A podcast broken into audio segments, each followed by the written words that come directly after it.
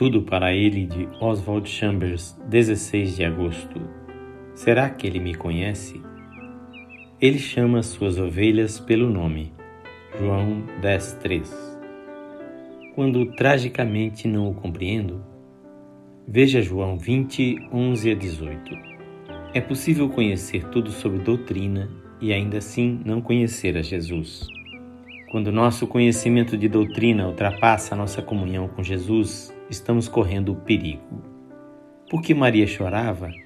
A doutrina valia tanto para Maria quanto a relva que ela pisava. Em questões doutrinárias, qualquer fariseu poderia ganhar fácil de Maria.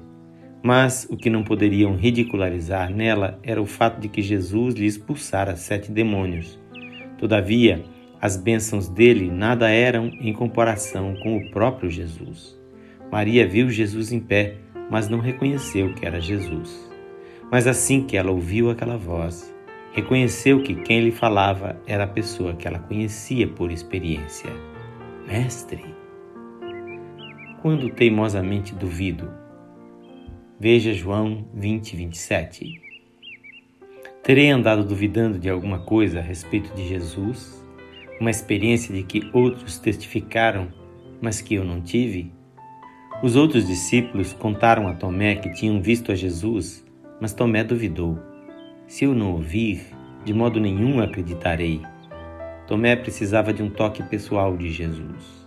Não sabemos como nem quando ele nos tocará, mas quando isto ocorre, a experiência é indescritivelmente preciosa.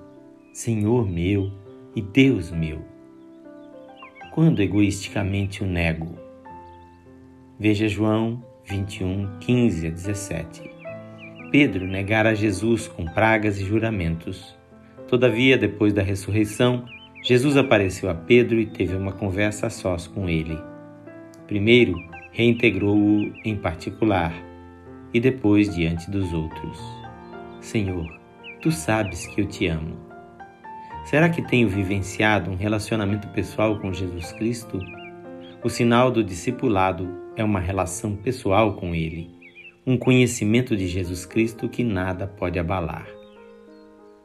Quem faz esta leitura é o seu amigo, pastor Edson Grando. Que o Senhor Jesus abençoe ricamente o seu coração.